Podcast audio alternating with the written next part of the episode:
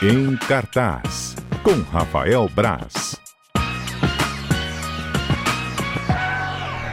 Rafael Braz, nosso comentarista de cinema e séries. Ô, Braz, tem um pouquinho de tempo pra gente hoje.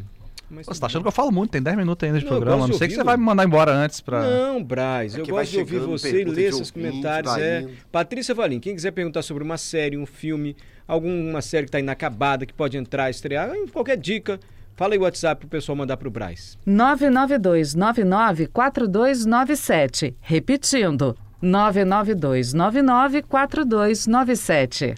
Eu me recordo, Braz, semana passada um ouvinte perguntou Sandman.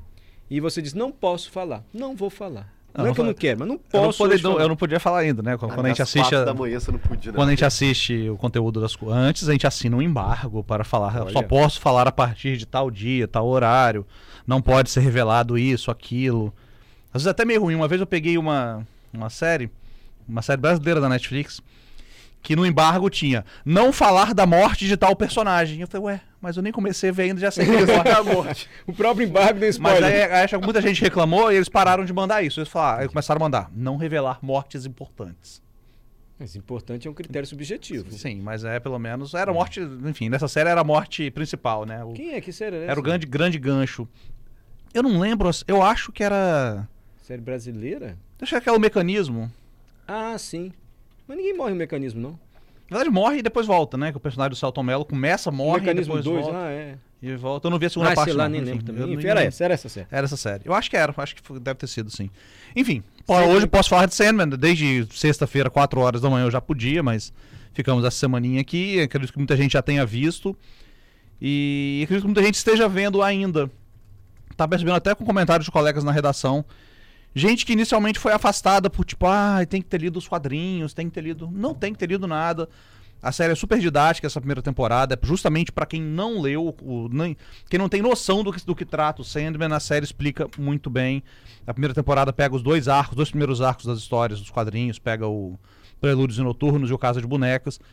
E pra quem gosta de fantasia, é, eu, eu digo até que é imperdível. É mesmo? Até nem tanto, nem tanto às vezes pelo que está nessa temporada, mas pelo que vai vir adiante, como a galera dos quadrinhos já, já sabe, é, é, é bem grandioso. Eu gostei muito da série, é, como eu tinha até falado, tinha até falado que tinha gostado já. E, e ela é bem fiel aos quadrinhos. A gente fica um pouco com medo, né? Pro fã de quadrinhos, um bicho chato pra caramba. e vai mudar isso, vai mudar aquilo. Todas as mudanças fazem sentido. É, tinha uma necessidade de. O Sandman é um personagem da DC, tá? Então ele é, ele é um personagem que existe no mesmo mundo do Batman, Ah, da Mulher Maravilha, do Flash. Ele é homem o quê, assim? Tem homem? O Sandman é o sonho. Sonho? Ele é a personificação antropomórfica do sonho. é como a Ah, gente veria. agora entendi. É como se o Agora- sonho fosse uma pessoa, a gente veria aquela pessoa. Ah, é o. Sandman. Ele é um sonho. É, é a, fi- a figura que a gente vê, ele é o sonho, ele é o, o- o deus dos sonhos, né? Entendi.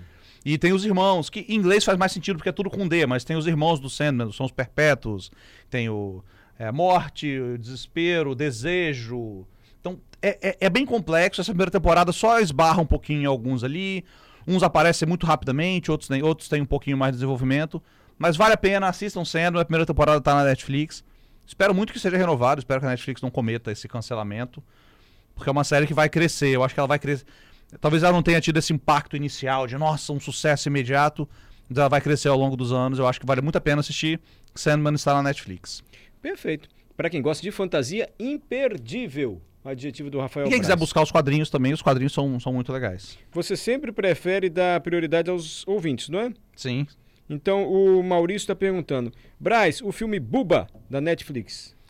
É, eu, eu- engraçado, eu vi esse filme pra. Eu, eu fui um- talvez um pouco com expectativa alta, porque ele é dos mesmos produtores daquela série. Uma série alemã que eu gosto muito, que é Como Vender Drogas Online, rápido. Eu adoro essa série, é um é dos melhores originais da Netflix pra mim. É, você elogiou muito aqui na época. E o Buba eu achei razoável. Eu achei um pouco. É um filme meio de golpistas aí, alemães lá e tudo. Eu achei razoável, mas é legal, não é ruim não. É um filme que tem a linguagem bem ágil, coisa de uma Alemanha meio distante de grande centro, meio mais suja um pouco. É legal. Eu fiquei um pouco decepcionado, esperava um pouco mais dele, mas não é ruim não, achei legal. É, legal, assim, sem. Legal, pegar. legal, não, é bom- legal, é um bom legal. passatempo, é um bom passatempo, não é, um- não é um filme. Legal, legal. Não acho um desperdício de tempo, não. Eu esperava mais, eu esperava uma linguagem mais diferente. Entendi. Uma coisa ali, achei, achei bom, ok. Tá, mas pra quem gosta de fantasia Sandman, Sandman é pra quem gosta de fantasias. eu não vou nessa não, Braz, desculpa. Eu ia falar isso, Mário. Eu não tô achando essa muito sua vibe. Não, não é sua Não, cara, não não. vai- não é Mas não tem super-herói. Não tem. não tem, não tem não super tem ninguém vestido de. O Braz, você está sugerindo 13 Vidas ou Resgate, da Amazon Prime. Você está sugerindo que a gente assista ou você está sugerindo o seu comentário? Eu sugiro sempre o meu comentário. É claro, assiste quem quiser. É. Mas o filme é bom, o filme é, o filme é legal. E, e é engraçado, às vezes a gente mesmo já conversou sobre isso, sobre que seria o fim do cinema. Sim. Esse filme seria um filme que há, há 12 filme, é um anos. filme. É um filme. Há 12 anos ele estaria estreando no cinema com pompa, com uma de grande estreia, Opa, vou ver então. e estaria sendo falado pro Oscar do ano seguinte, inclusive. Sério? Porque ó, ele é dirigido pelo Ron Howard, que é o diretor do Apollo 13, é o diretor do daquele Uma Mente Brilhante, vencedor de Oscar. Dirigiu aquele filme de Fórmula 1 que eu gosto muito, até aquele Rush, que é um filme de Fórmula 1 que é bem legal, né? Nick do, Lauda e- do Nick Lauda e do. Esse é o James é, Hunt. Isso, exatamente. Quem que é o outro? O Nick Lauda E o outro? e o James Hunt. Isso, Isso exatamente. aí. Não, é só filmar. assim, Esse Mente Brilhante também. Ele fez umas porcarias. O último filme dele é bem ruim, que é o Era Uma Vez um Sonho, que tá na Netflix, é muito ruim. Muito. Mas ele é um, é um diretor credenciado. É um filme que seria vendido como do vencedor do Oscar. Entendi. É com Colin Farrell, que é um ator conhecido, o Viggo Mortensen é um ator conhecido. E é uma história real, é a história daquele time de futebol, de meninos, de crianças, e adolescentes entre 12 e 17 anos, que ficou preso numa caverna na Tailândia, ficaram, uma chuvarada danada, eles ficaram submersos. Todo mundo lembra dessa história. É a história é 2018, é recente pra caramba isso. E é muito bem feito o filme, é muito bem filmado. Uma- ele faz uma escolha interessante, ele tá no Amazon Prime Video, então quem quiser assistir. E ele é fiel ao fato? Pelo que eu muda? pesquisei, é. Assim, até o final da história? Porque eu lembro do final, todo mundo se salvou. É, é, tem a- exatamente. Eu dei A- a- spoiler não é spoiler, né? Todo mundo, os, as crianças todas estavam vivas. E eu acho até que por esse fato, o filme acaba não manipulando tanto a nossa emoção, porque a gente sabe o desfecho. Uhum. E talvez por isso o Ron Howard preferiu focar nos mergulhadores. Então são dois, ele foca em dois mergulhadores, que são os vividos pelo Colin Farrell e o, o Viggo Mortensen, que não são mergulhadores profissionais, são mergulhadores de hobby, de cavernas. Ah, é? Olha, Um era bombeiro aposentado, o outro era técnico de TI. olha só. sabe? E, eles, é- e isso o filme ressalta muito. E o outro que ajudou eles, o Harris, é médico. Então o filme prefere construir a narrativa a partir deles, mostrar as dificuldades que eles tinham né, naquele momento. Que poderia muito bem ser um filme focado nas crianças. Estou com fome.